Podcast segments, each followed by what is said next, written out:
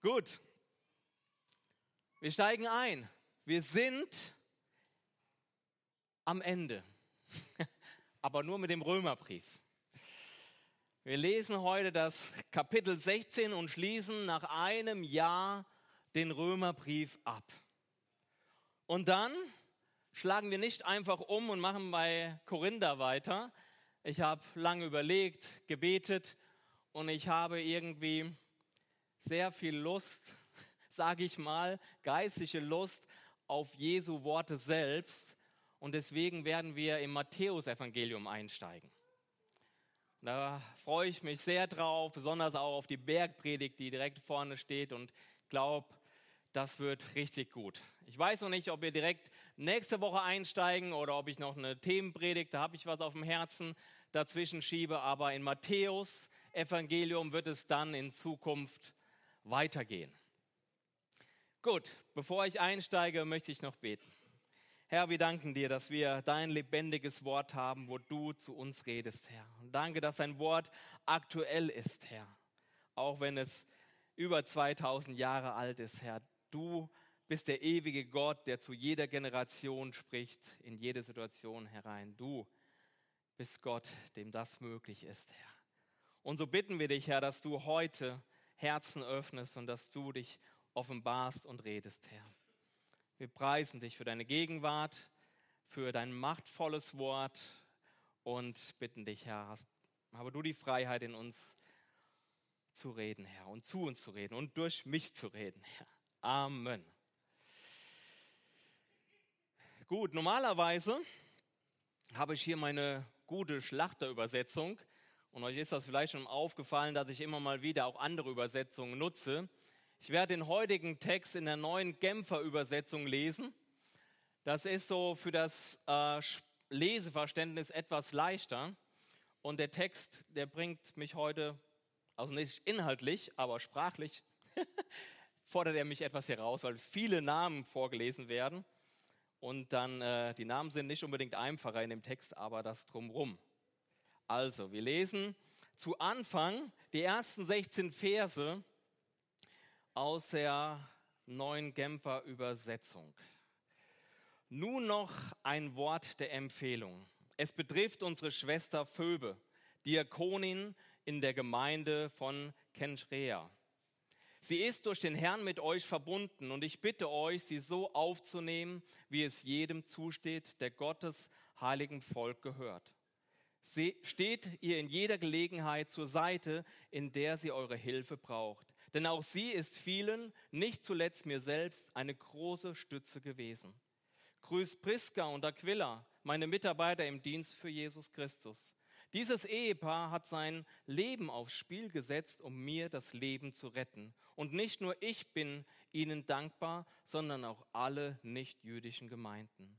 Grüßt auch die Gemeinde, die in ihrem Haus zusammenkommt. Grüßt meinen lieben Freund Epenetus. Er war der Erste in der Provinz Asien, der zum Glauben an Christus kam.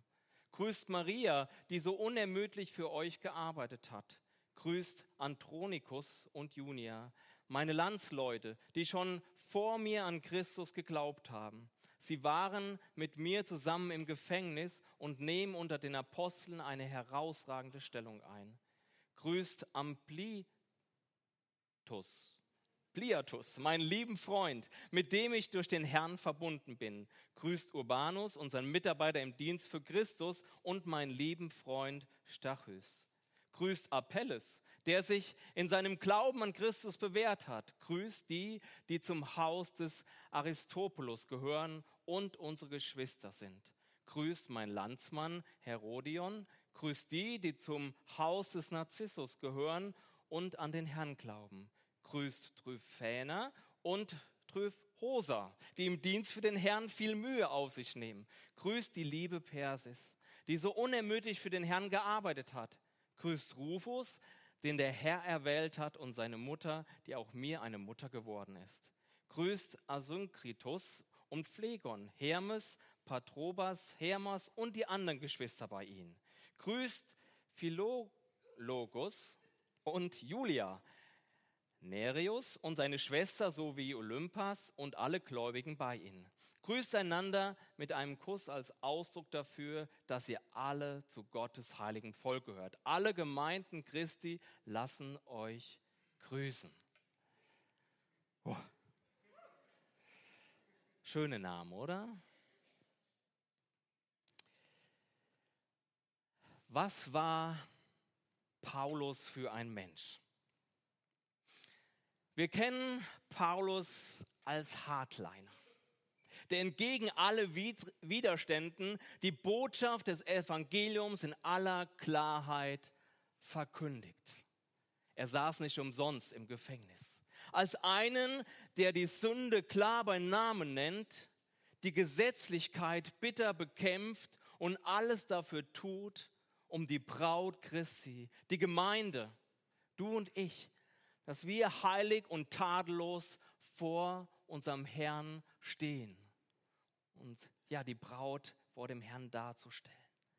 Aber genauso ist er ein Mann voll Gnade, Liebe und Mitgefühl, der bereit ist, sein Leben völlig dem Herrn hinzulegen, um jeden Einzelnen zur Erkenntnis der Wahrheit zu bringen.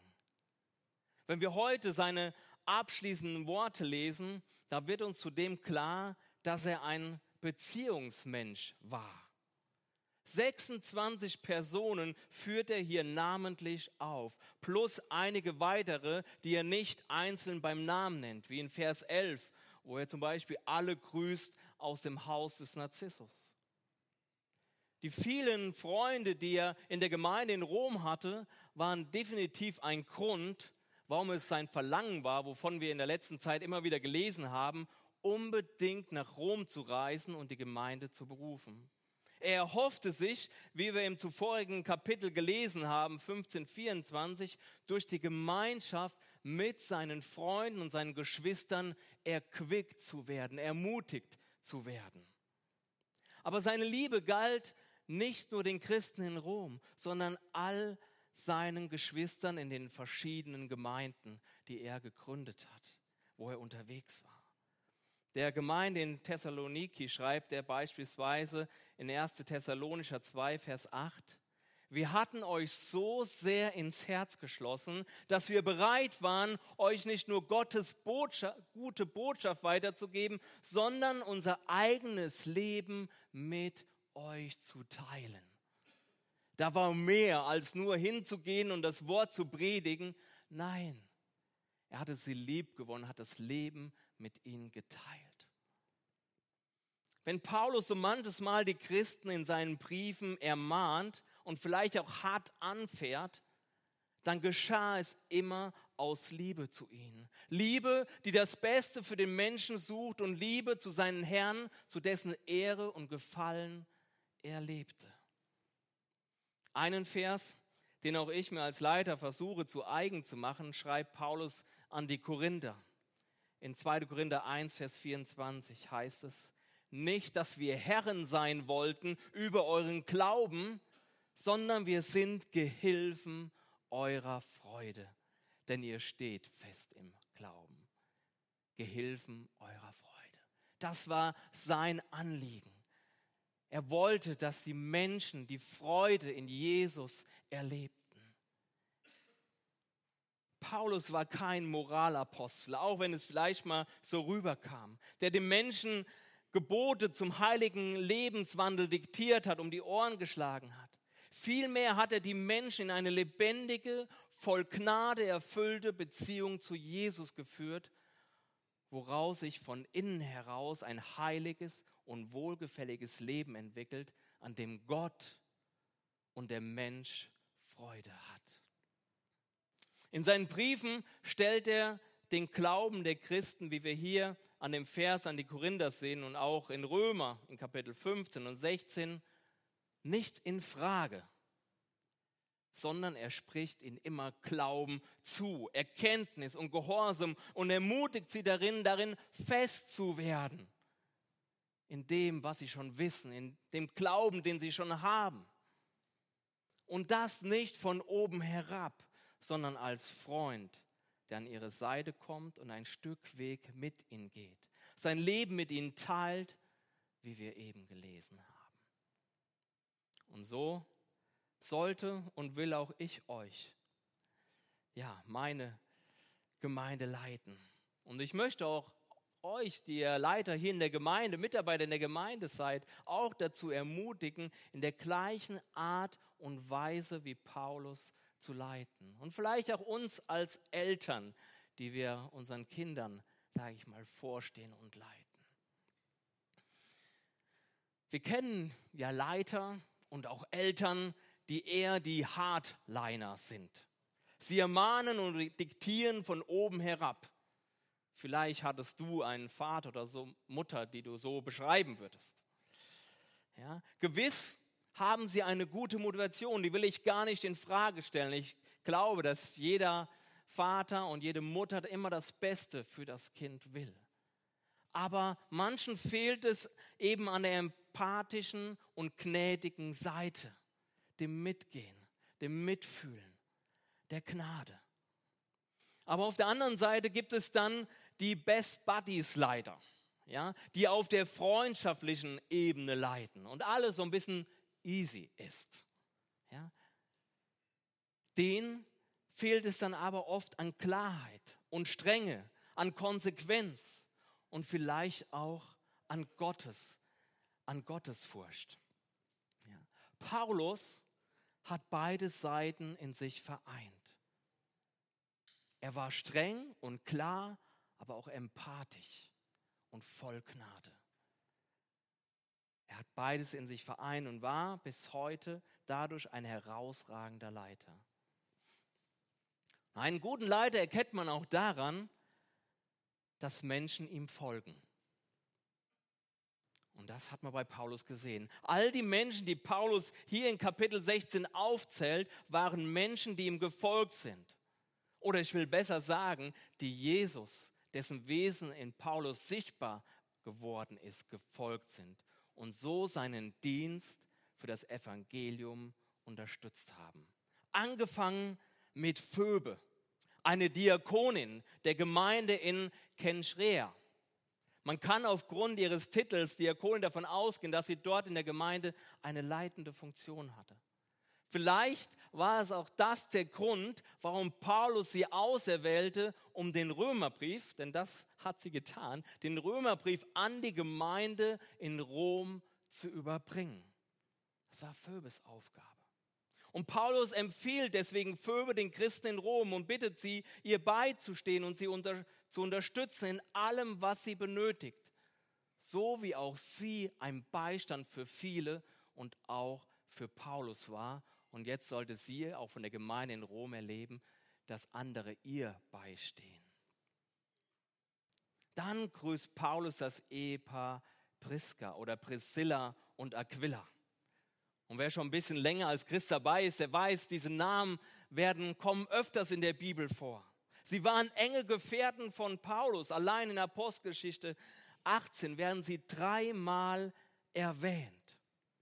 Es heißt hier, dass sie sogar ihr Leben aufs Spiel gesetzt haben, um Paulus Leben zu retten.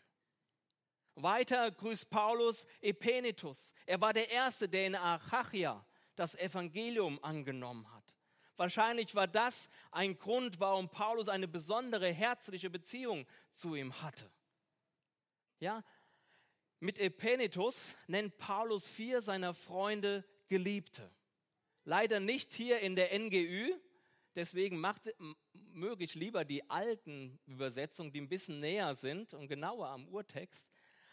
Aber in den anderen älteren Übersetzungen wie Schlachter und auch Luther und auch Elberfelder heißt es Geliebte. Er nennt vier seiner Freunde Geliebte. Und als ich das gelesen habe, musste ich unweigerlich an die Freundschaft zwischen David und Jonathan denken. König David und Jonathan, der Sohn von König Saul. Es heißt in 1 Samuel 2017, dass Jonathan David liebte wie seine eigene Seele. Das hat mich schon immer begeistert, diese enge Beziehung, die sie hatten. Und ich glaube, es gibt keine größere freundschaftliche Liebe als wenn Gott zwei Herzen miteinander verbindet. Da entsteht eine tiefe geistliche Verbundenheit, eine Liebe. Und Paulus hatte offensichtlich mehrere dieser tiefen freundschaftlichen geistlichen Beziehungen im Herrn, was unglaublich viel für mich über den Charakter von Paulus aussagt. Er war ein Beziehungsmensch und nicht oberflächlich, so, how are you? Nein, da war tiefe Liebe. Es sind diese Beziehungen, die die Liebe Jesu zu jedem von uns ein Stück weit widerspiegeln. Denn wir sind die Geliebten von Jesus. Wir sind seine Geliebten. Es heißt, dass keiner größere Liebe hat als der, der sein Leben gibt für seine Freunde. Und wir, die wir Jesus in unserem Leben haben, dürfen uns seine Freunde nennen. Wie groß ist das? Dann geht es weiter. Er grüßt Maria, Andronikus und Junia. Wahrscheinlich waren sie ein Ehepaar. Ampilias, Urbanus, Stachys, Apelles, der sich im Glauben an Christus bewährt hat. Er grüßt das Haus des, des Aristopolos und des Narzissus, Persis, Julia und, und, und. Es ist interessant, wenn wir uns anschauen, was für Eigenschaften oder auch Taten Paulus bei seinen Freunden und Unterstützern hervorhebt. Da haben wir Gehorsam, Gastfreundschaft, Dienen kommt immer wieder vor. Mitarbeit, Beistand, Bewährung im Glauben, Bereitschaft, das eigene Leben zu geben. Das hat all seine Freunde ausgezeichnet. Von zweien sagt er, dass sie unermüdlich gearbeitet haben und hebt sie damit nochmals hervor. Und beide Personen waren Frauen. Maria und Persis. Und ich glaube, dass Maria und Persis sich nicht bewusst waren, wie kostbar ihre unermüdliche Arbeit für den Herrn war. Bestimmt sind sie auch immer mal wieder, wie wir das selbst auch kennen, durch entmutigende Phasen gegangen, wo sie sich fragten, wofür sie all diese harte Arbeit machen, wofür sie ihr Leben aufgeben. Und ob sie überhaupt jemand sieht oder irgendjemand dankt für das, was sie für den Herrn tun. Und heute lesen wir ihre Namen in der Bibel. Und das berührt mich total. Und seit 2000 Jahren haben Abermillionen Menschen von ihrer treuen und unermüdlichen Arbeit gehört. Und ich glaube, die beiden hatten keine Ahnung, wie kostbar ihr Dienst war für den Herrn. Von einigen Personen, von denen hier im Kapitel 16 die Rede ist, wird auch an anderen Stellen der Bibel berichtet. Und dadurch bekommen wir eine Idee, ja, wie ihr Dienst, wie ihr Leben für den Herrn aussah. Und ich wünschte mir, dass wir von jeder Person die Geschichte kennen würden. Aber auf der anderen Seite ist es gut, dass wir sie nicht kennen. Dass wir nicht wissen, wie das Leben von Maria und Persis und den vielen anderen aussah. Denn so kann sich jeder von uns mit ihnen identifizieren. Die diesjährige Jahres Jahreslosung lautet, du bist ein Gott, der mich sieht. Gott sieht dich. Er sieht deine Hingabe, deine Arbeit, dein Dienst, dein Herz, deine unermüdliche Arbeit.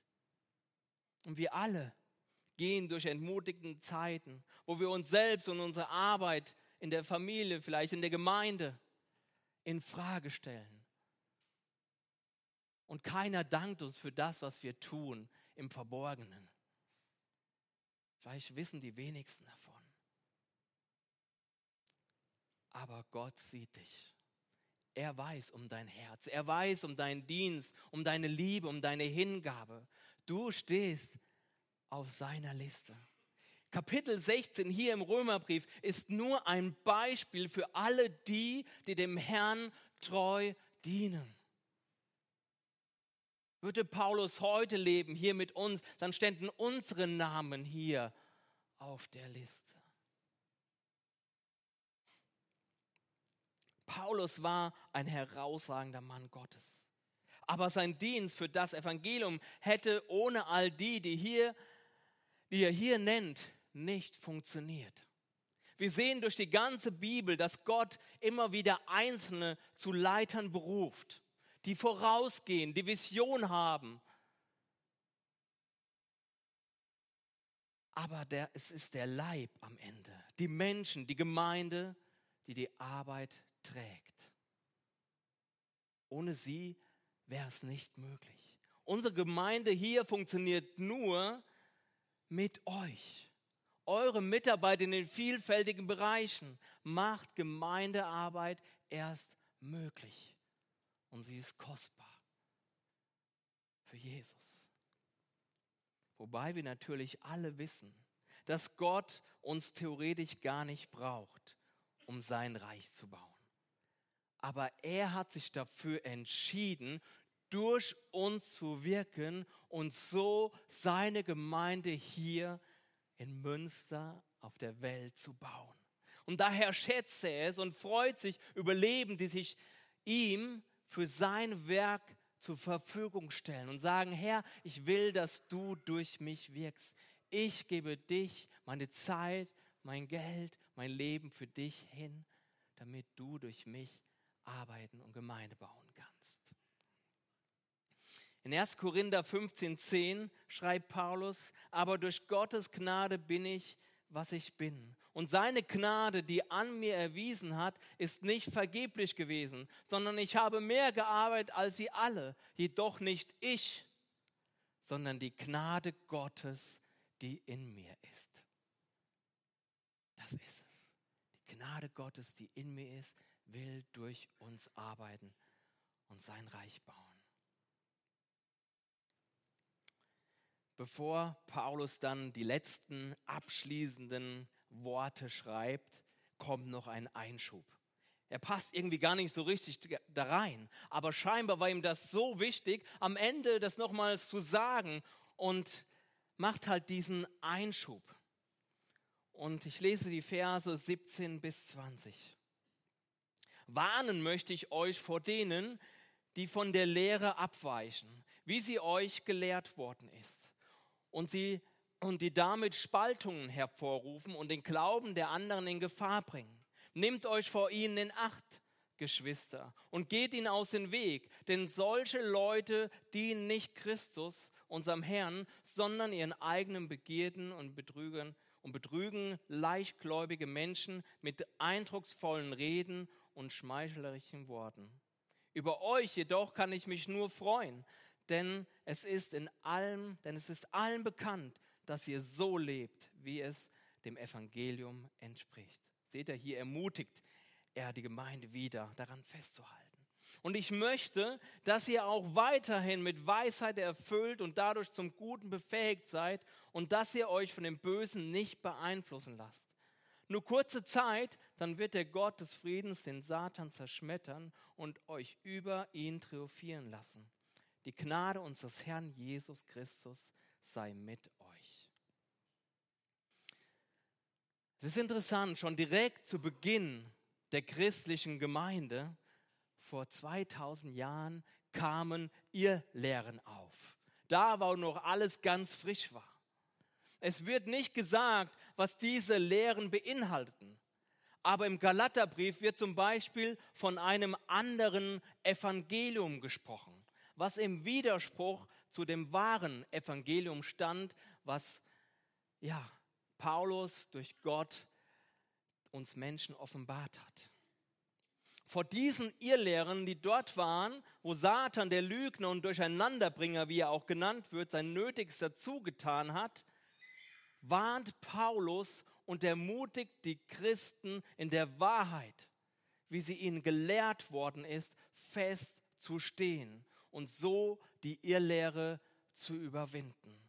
Mit der Zuversicht, dass Jesus den Sieg über den Verführer Satan schon errungen hat und dann Ende ja komplett zerschmettert wird, wie, es hier heißt und auch in der Offenbarung. An vielen anderen Stellen im Neuen Testament wird vor ihr Lehren gewarnt. Und ich möchte einen Abschnitt aus 2 Timotheus 4, die Verse 2 bis 5 vorlesen, weil die Art von ihr Lehre die heutige Gemeinde betrifft. Und Paulus ermutigt hier in diesem Abschnitt Timotheus am Ende eines seines Briefes auch, an der Botschaft Gottes festzuhalten. Dort heißt es, verkünde die Botschaft Gottes, tritt für sie ein, ob sie erwünscht ist oder nicht. Decke Schuld auf, weise zurecht, ermahne und ermutige und lass dabei nicht an der nötigen Geduld und an der gründlichen Unterweisung fehlen. Denn es kommt eine Zeit, und da kommt es jetzt, da werden die Menschen der gesunden Lehre des Evangeliums kein Gehör mehr schenken. Stattdessen werden sie sich Lehrer aussuchen, die ihren eigenen Vorstellungen entsprechen und die ihnen das sagen, was sie hören möchten. Sie werden die Ohren vor der Wahrheit verschließen und sich Legenden und Spekulationen zuwenden. Du aber sollst besonnen bleiben, was auch immer geschieht. Sei bereit zu leiden. Erfülle unbeirrt deinen Auftrag als Verkündiger des Evangeliums. Übe deinen Dienst mit ganzer Treue aus. Drei Verse vor diesem Abschnitt, in Kapitel 3, 16, schreibt Paulus, denn alles, alles, was in der Schrift steht, ist von Gott eingegeben. Überall da, wo wir uns von dieser Wahrheit über Gottes Wort selbst, dass es sein Wort, sein inspiriertes Wort ist, entfernen, da ist die Irrlehre nicht mehr weit. Die heute populären Lehren verkünden das, wie es hier heißt, was die Menschen hören wollen. Sie stellen die Autorität von Gottes Wort in Frage. Kolosser 2,8 drückt es so aus. Nehmt euch vor denen acht, die euch mit einer leeren, trügerischen Philosophie einfangen wollen, mit Anschauungen rein menschlichen Ursprungs, bei denen sich alles um die Prinzipien dreht, die in dieser Welt herrschen und nicht um Christus. Als Pastor muss ich mich schon mal mit solchen Lehren, die so bekannt sind und aufspringen und populär sind, auseinandersetzen. Und vor einiger Zeit habe ich mir einen Vortrag angehört von einem sehr gebildeten biblischen Redner. Und wisst ihr, was mir aufgefallen ist? Dass seine eloquente, eloquente heißt es, glaube ich, eloquente, siehst du, ich habe den Wortschatz nicht geehrt, die eloquente Lehre einfach nur den Verstand bedient und der Geist völlig leer bleibt. Warum? Weil sich alles um Prinzipien dreht, die in der Welt herrschen und nicht Christus im Mittelpunkt steht und die Wahrheit von Gottes Wort. Die beste Methode, um ihr Lernen aufzudecken, ist, wenn Gottes vollkommenes Wort, das durch den Geist in unseren Herzen bestätigt wird und Veränderungen bewirkt, gepredigt wird. Man wird müde dabei, wenn man versucht, irgendwelche Irrlehren aufzudecken. Es ist besser, die Wahrheit in Vollmacht zu predigen. Und dann wird der Geist die Wahrheit bestätigen in unserem Herzen und alles andere wird verschwimmen. Wir lesen noch die letzten Verse.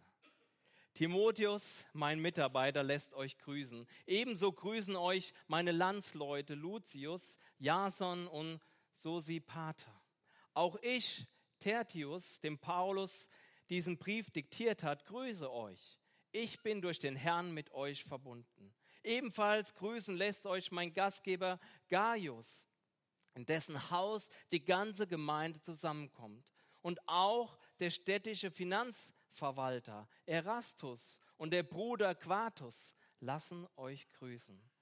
Dem Gott, der die Macht hat, euch in eurem Glauben zu festigen, dass das Evangelium, die Botschaft von Jesus Christus, die mir anvertraut ist, dem Gott, der uns in dieser Botschaft seinen Plan mitgeteilt hat, ein seit undenklichen Zeiten verborgen gehaltenes Geheimnis, dem ewigen Gott, der dieses Geheimnis jetzt enthüllt hat und dessen Auftrag es anhand der prophetischen Worte der Schrift allen Völkern ge bekannt gemacht worden ist, damit sie das Evangelium annehmen und an Jesus glauben, diesen Gott, der allein weise ist, den wir durch Jesus Christus preisen, gebührt die Ehre für immer und ewig. Amen.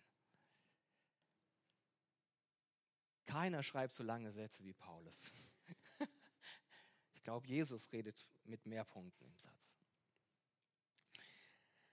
Zuletzt grüßen die Mitarbeiter des Paulus, die in seinem direkten Umfeld waren, die Gemeinde in Rom. Und was mir ehrlich gesagt gar nicht bewusst war, ist, dass Paulus einen Schreiber für seinen Brief hatte, Tertius, der hier ebenfalls die Empfänger des Briefes grüßt mit seinen eigenen Worten. Paulus größter Wunsch für die Christen, der auch hier in seinen letzten Worten sichtbar ist, ist, dass der Glaube in Jesus gefestigt wird. Das zieht sich immer wieder durch und auch hier in den letzten Worten kommt es raus. Das ist der Wunsch für die Gemeinde in Rom, das ist sein Wunsch für uns heute, dass unser Glaube in Jesus gefestigt wird. Und der Glaube festigt sich dann, wenn er in der Wahrheit des Evangeliums aufgebaut wird. Wenn nicht Gottes Wort, das Evangelium, das Fundament unseres Glaubens ist, sondern nur eine Philosophie über Gott, die auf der Weisheit von Menschen zusammengebaut worden ist, dann steht unser Glauben auf Sand und er wird uns nicht halten. Vor circa zwei Jahren habe ich im Urlaub mit einer Person über Glauben gesprochen und sie sagt, ja, ich glaube auch an Gott, aber ich habe da so meine eigene Philosophie. Und sie hat so ein bisschen davon erzählt. Und dann habe ich ihr nur eine Frage gestellt und das hat gereicht, dass ihr Glaube zusammengefallen ist. Ich habe sie nur gefragt, worauf gründest du deine Philosophie? Was gibt dir Sicherheit, dass das stimmt, dass das die Wahrheit ist? Sie hatte keine Antwort darauf, sagte nur, darüber muss ich jetzt mal nachdenken. Allein das von Gott inspirierte Wort, die Wahrheit, die wir heute hier haben, kann uns kann das Fundament unseres Glaubens sein und nicht eine Idee, eine Philosophie, die wir uns zusammenbasteln oder irgendein Mensch, dem wir vielleicht folgen. Ein seit undenklichen Zeiten verborgen gehaltenes Geheimnis heißt es hier. Was will Paulus damit sagen? Vor Jesu Kommen auf die Welt war Gottes Plan der Erlösung der Menschen ein Geheimnis. Obwohl Gott vieles von diesem Plan bereits vorher durch Prophezeiung im Alten Testament angekündigt hatte, war doch der genaue Plan erst offensichtlich, als Gott ihn durch Jesus, als er auf die Welt kam, offenbarte. Das Evangelium. Gott kommt in seine Liebe zu uns und schenkt uns in Jesus seine Erlösung. David Gussig, ein Kommentator, schreibt abschließend zum Römerbrief. Wenn es etwas gibt, das das Buch Römer von Anfang bis Ende erklärt, dann ist es die Größe und Herrlichkeit dieses, Plan, dieses Plans Gottes, den Paulus als Evangelium, als gute Nachricht verkündet hat. Es ist vollkommen richtig, wenn Paulus diesen Brief abschließt und den Gott eines solchen Evangelium preist. Die frohe Botschaft, die Paulus verkündet, stellt den Gott vor, der sich selbst durch Jesus Christus und sein Werk verherrlicht hat und der sich selbst auf diese Weise verherrlicht in Ewigkeit. Amen. Herr, wir danken dir dass du durch dein Wort redest. Danken dir für den Römerbrief. Herr, der in solch einer Tiefe und Breite und Kraft und Schönheit das Evangelium erklärt.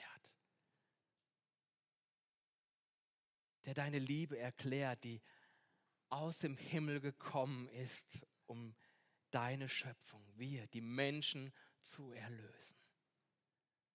Wir danken dir, dass der Römerbrief mit, mit Liebe durchdrungen ist. Die Liebe, die du für uns hast. Aber auch mit aller Klarheit. Herr, dass die Sünde uns von dir trennt und wir Vergebung brauchen. Die Erlösung, die dein Sohn Jesus für uns am Kreuz errungen hat. Und ich bitte dich, Herr, dass diese Klarheit immer wieder uns vor Augen ist, Herr. Und dass wir auf diesem Grund unser Leben bauen, auf dem Grund des Evangeliums, auf deinem Wort, die Wahrheit, die sich selbst bezeugt durch deinen Geist. Ich bitte dich, Herr, dass wir ja keiner ihr Lehre folgen, dass wir gewarnt sind und aufpassen. Herr, und ich danke dir, Herr, dass, dass du durch uns wirken willst, dass du uns gebrauchen willst, um dein Reich zu bauen.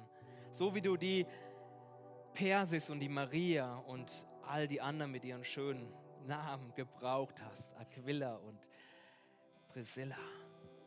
Herr, so willst du uns heute gebrauchen. Und du bist ein Gott, der uns sieht und für den unser Dienst so wertvoll und kostbar ist. Danke, dass wir dir, dem lebendigen Gott, dienen dürfen, für dich leben dürfen. Es gibt nichts Besseres und Schöneres und Kostbares, Herr. Mach uns dazu bereit.